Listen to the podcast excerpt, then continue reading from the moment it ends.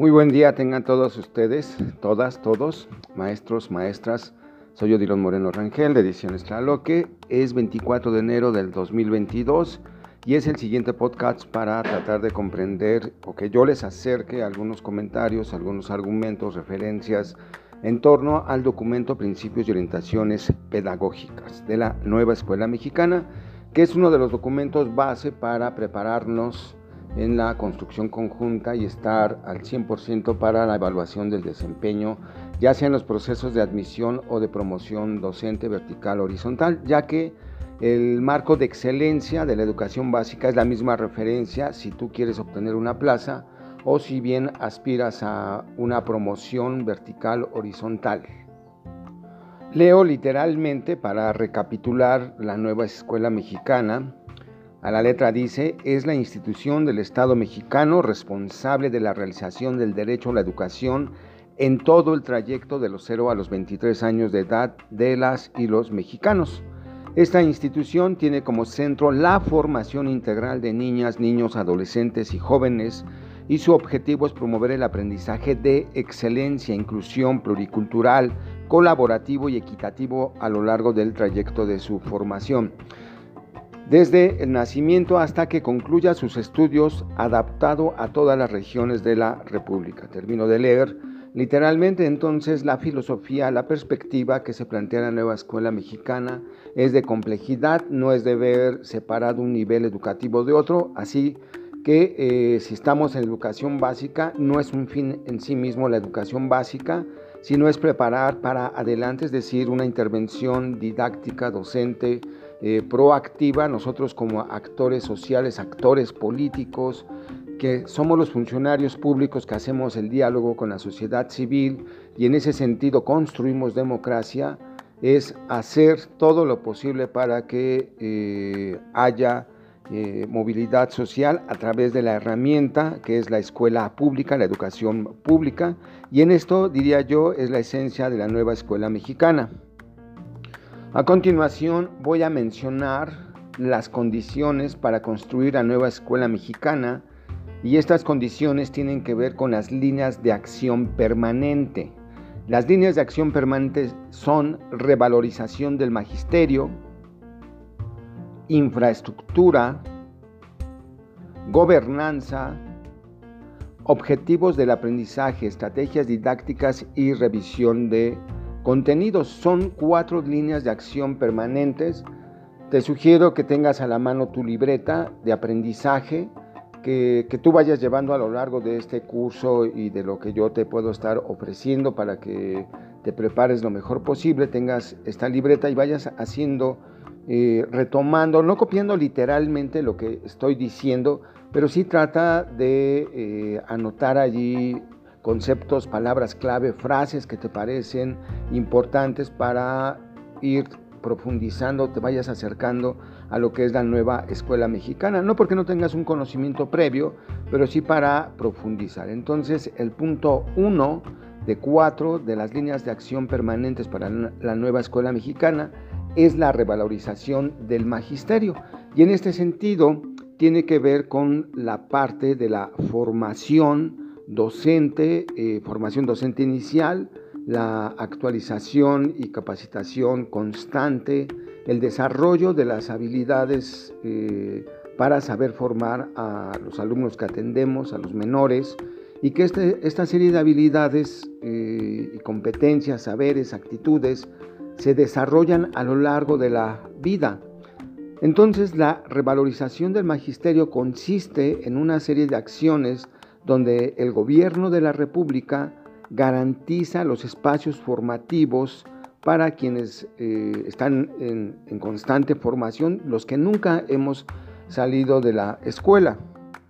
Leo literalmente. En la revalorización de maestras y maestros se mejoran los programas y procesos de desarrollo profesional de los maestros en servicio, se reforman los esquemas de actualización y capacitación para transformarlos en ofertas que recuperen verdaderamente las preocupaciones pedagógicas cotidianas y las necesidades prácticas de las maestras y los maestros. Termino de leer literalmente. Entonces, como decía, tiene que ver con los, las situaciones formativas Y en este sentido eh, habrá que estar revisando constantemente el marco de excelencia, aunque este podcast es para eh, la nueva escuela mexicana, los, principios y orientaciones pedagógicas. Eh, hay otros podcasts que estoy haciendo donde el centro es el marco de excelencia, pero en, este, en esta línea de acción permanente habrá que entender eh, qué es la revaloración del magisterio y qué es en términos formativos, habrá que ligar o unir revalorización del magisterio con el marco de excelencia, con sus cuatro dominios. Para el caso de la,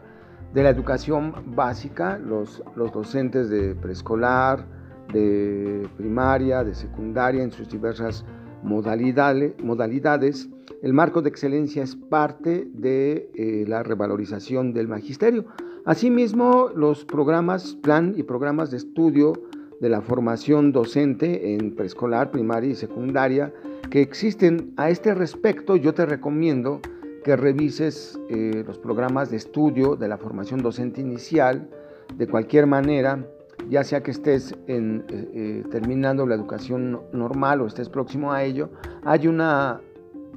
forma muy reciente a la formación docente, donde el perfil de egreso marca tres tipos de competencia. En el anterior eh, programa de estudios, en el anterior plan 99, se manejaba un perfil de egreso con, cinco, con cinco ámbitos, cinco campos, que son eh, congruentes con el marco de excelencia para la enseñanza y la gestión escolar en la educación básica estos del Plan 99, pero que también son congruentes, tienen cierta continuidad con el nuevo perfil de egreso del más reciente programa de estudios de la formación de eh, docentes, que por cierto estamos, eh, porque soy docente de educación en formación docente en una escuela normal, estamos en un trabajo de reconstrucción, de planteamiento y mejora del perfil de egreso del docente eh, de educación básica. Entonces, este, este perfil de egreso está eh, dividido en, un conjunto de tres competencias, las genéricas, las profesionales y las disciplinares, y que van a variar de, nivel y de especialidad, pero todos las, tienen las mismas que son las genéricas. Voy a leerlas literalmente, soluciona problemas y toma decisiones utilizando su pensamiento crítico, y creativo y bueno, eso lo hacemos todos los docentes en la gestión pedagógica y escolar, que yo diría que es lo que abarca eh, los cuatro dominios del marco de excelencia. Aprende de manera autónoma y muestra iniciativa para autorregularse y fortalecer su desarrollo personal. Esto tendrá que ver con eh, el marco de excelencia de los docentes de educación básica en el criterio 1.3 que tiene que ver con la reflexión docente, pero también con el 4.2 que también es reflexión docente, que también es aprendizaje permanente. No digo que no se relacione con otros, pero esta competencia genérica del aprendizaje autónomo permanente, eh, de desarrollo de las capacidades cognitivas, de las habilidades para saber apropiarnos de otra información, en la mejora docente, bueno, tienen que ver con la reflexión, con estos criterios de desempeño, el 1.3 y el 4.2 del marco de excelencia del docente en educación básica. Otro, otra competencia genérica del nuevo plan de estudios de la formación docente es colabora con diversos actores para generar proyectos innovadores de impacto social y educativo, que podemos unirlo a gestión escolar, pero también a las redes académicas que un docente de educación básica puede estar construyendo. Creo que esta competencia eh, genérica eh, que tiene que ver con esta línea permanente de acción del documento de principios y valores de la, pedagógicos de la nueva escuela mexicana, eh, es un llamado a dejar el endogenismo, es decir, que solamente las construcciones eh, pedagógicas, didácticas, las innovaciones sean con los propios actores que están en, nuestro centro escolar o en nuestro nivel, sino que nos acerquemos a otros académicos de otros niveles, a otros eh, especialistas en otros campos de conocimiento para crear, seguir construyendo conocimiento didáctico. No porque no suceda, pero creo que sí es un llamado para dejar de lado el endogenismo y vayamos tendiendo al exogenismo y veamos otras miradas. Entonces, esta competencia genérica del nuevo plan de estudios de formación docente nos puede ayudar a ello y que es parte, insisto, de la línea eh, de acción permanente de revalorización del magisterio, que es la formación. Otra competencia genérica es utiliza las tecnologías de la información y la comunicación de manera crítica. Esto lo vamos a ubicar en el marco de excelencia en el dominio 3, que son las capacidades para saber formar. Otra competencia genérica es aplica sus habilidades lingüísticas y comunicativas en diversos contextos, que, que es con relación al aprendizaje, la búsqueda, manejo de información de campo bibliográfica, una tarea obligada de todo docente, saber buscar información en repositorios, por ejemplo, digitales, de comunidades científicas, eh, que son avaladas, que son reconocidas, que tienen prestigio académico y que no nos hace nada eh, mal que leamos artículos científicos. Bueno, las competencias profesionales, que también voy a eh, hacer algunos comentarios y sigo en esta línea de acción permanente que es revalorización del magisterio. Voy a leer la competencia profesional Dice, utiliza los conocimientos y aquí ya puede ir eh, la disciplina en particular, ya sea lengua materna español, formación cívica y ética, matemáticas, ciencias, artes, educación física, geografía, etcétera, para hacer transposiciones didácticas de acuerdo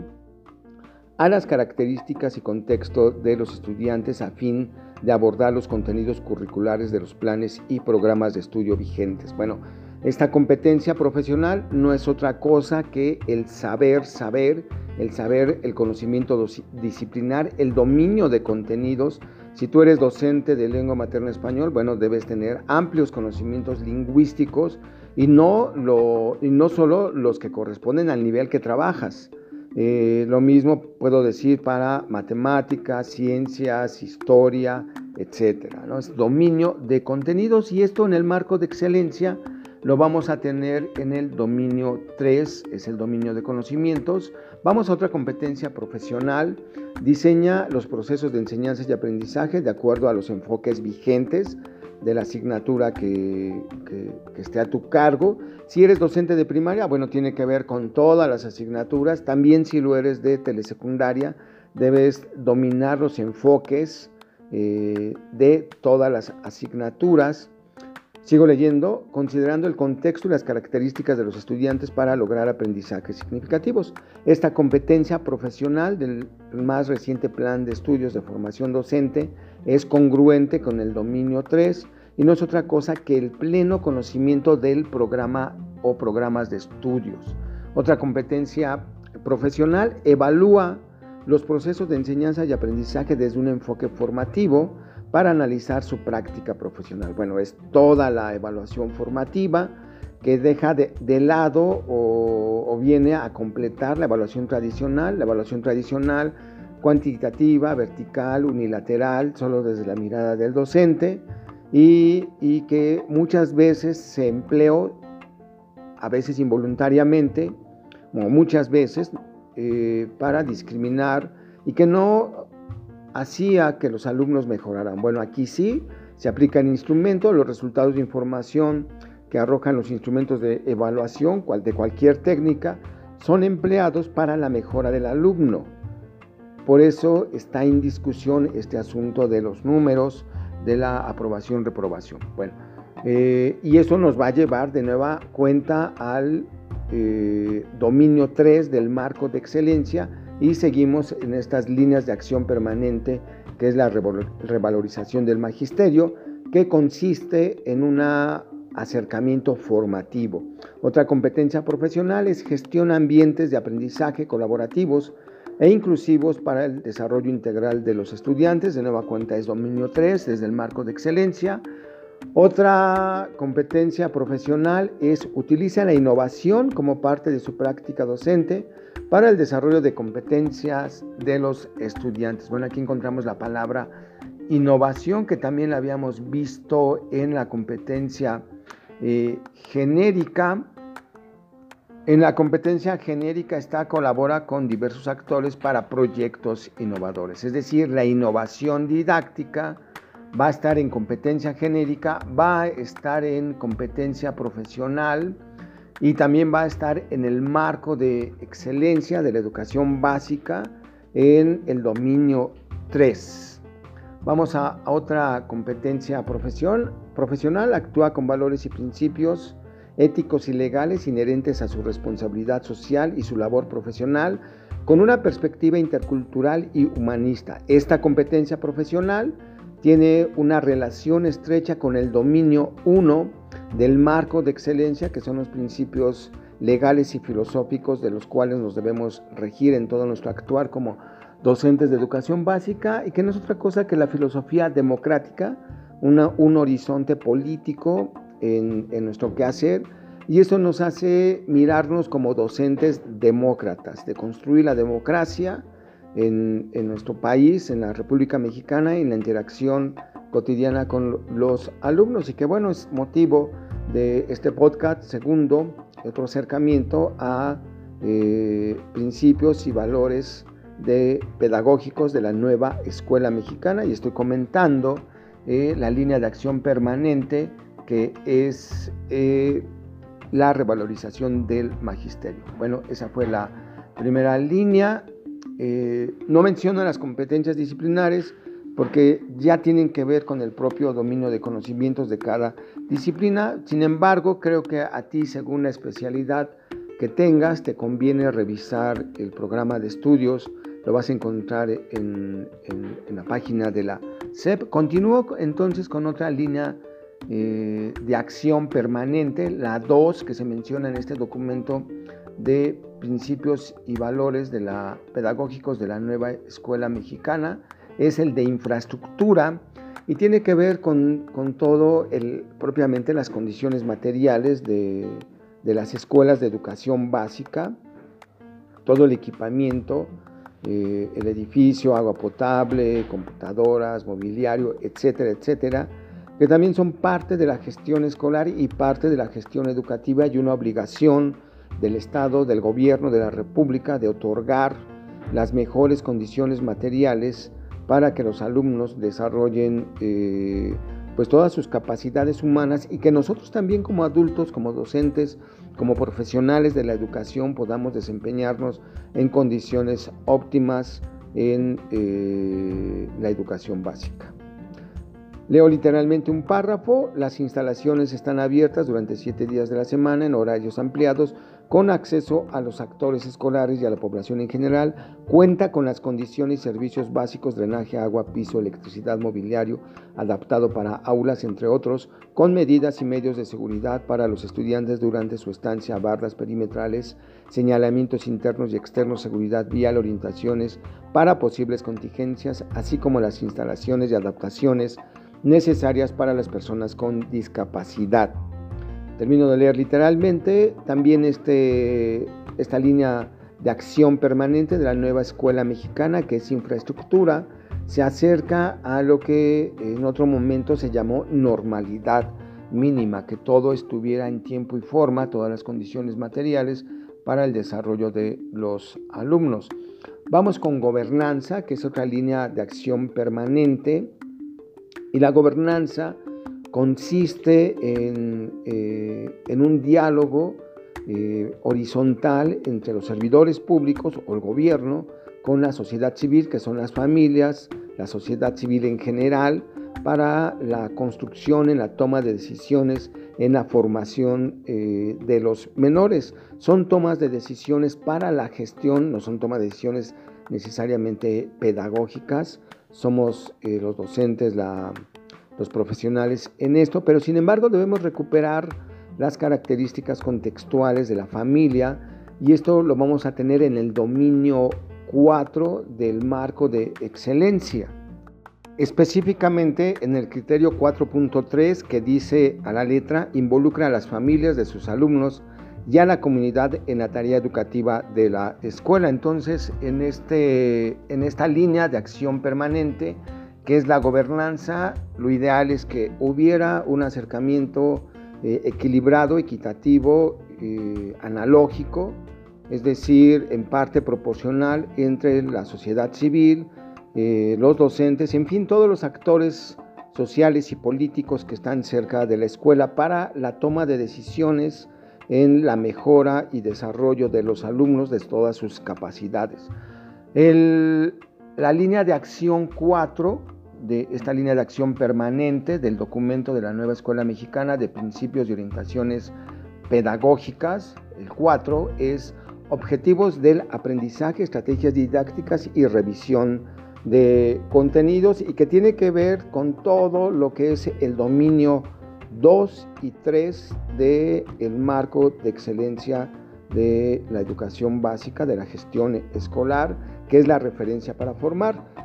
Eh, bueno, entonces con esto doy fin a los comentarios, a estas cuatro líneas de acción permanente